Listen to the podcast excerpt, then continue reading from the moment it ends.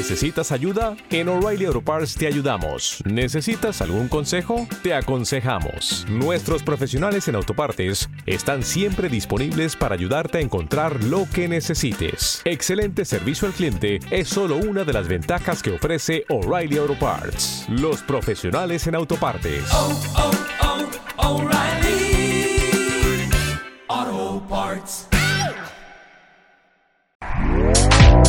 Este podcast forma parte de Evox Originals. Disfruta de este avance.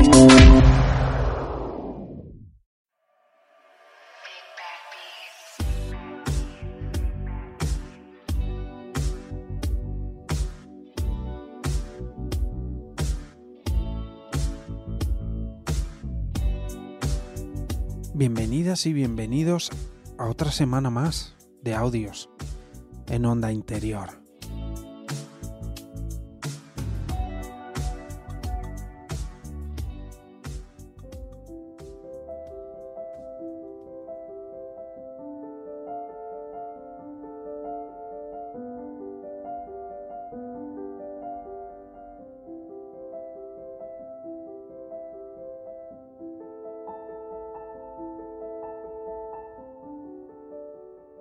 Leí esta frase una vez y se me quedó grabada.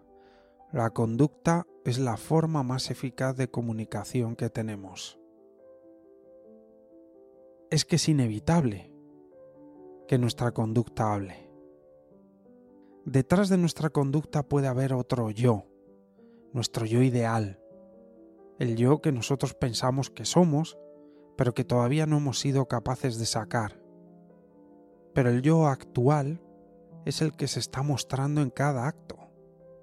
Y es impresionante, por mucho que lo intentemos, lo poco que lo podemos ocultar. Nuestra conducta está todo el rato ahí, dejándonos en evidencia. Si uno quiere saber dónde está otro, solo necesita mirar, ver qué hace. El terreno que se ha ganado en la mente de uno ahora es lo que se muestra en los actos de uno ahora.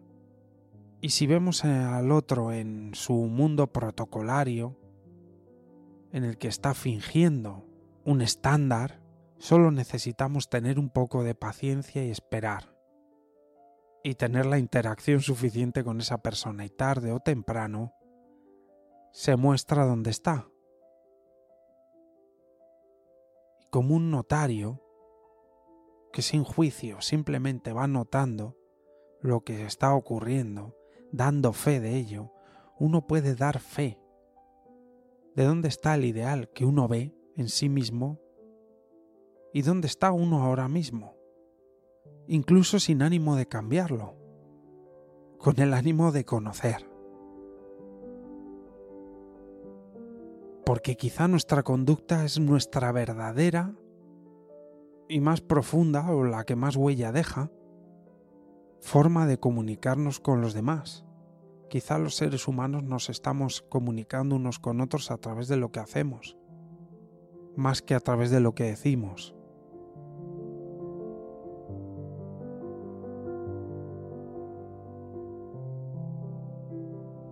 Esperamos esta semana, como no, poder conectar contigo en algún momento de estos audios. Y cuando digo conectar, me refiero a conectar realmente, realmente en la onda interior.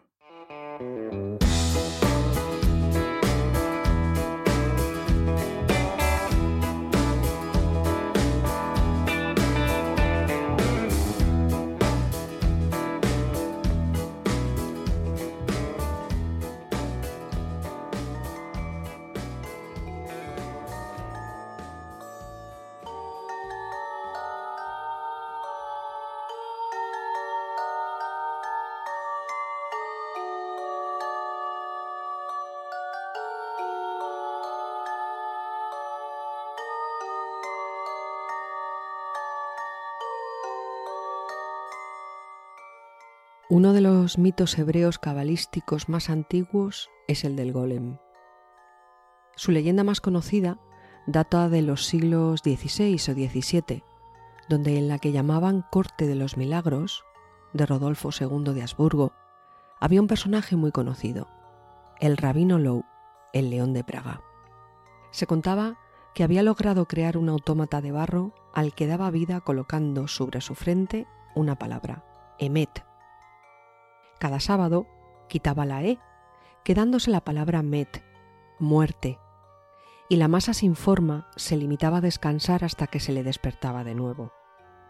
Cuando andaba por ahí despierto, servía a su creador, realizando todo aquel que éste le indicaba sin cuestionar. Un día al rabino se le olvidó borrar la E y el engendro continuó con vida y la lía. Liberado de las ataduras, se violenta.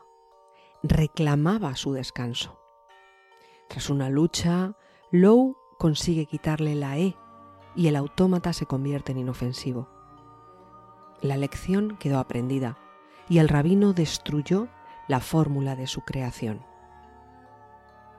Tiempo después este mito se irá modificando y prolongándose en el tiempo, y tanto, ¿verdad?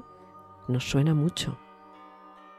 Esto de la creación de la vida artificial no ha dejado de tener vigencia. De hecho, está cobrando y ha cobrado especial relevancia.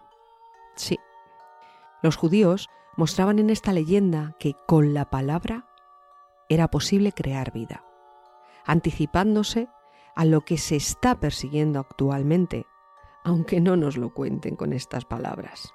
La pretensión de la creación de vida artificial está de plena actualidad. Concretamente con el golem. ¿Te está gustando lo que escuchas? Este podcast forma parte de Evox Originals y puedes escucharlo completo y gratis desde la aplicación de Evox. Instálala desde tu store y suscríbete a él para no perderte ningún episodio.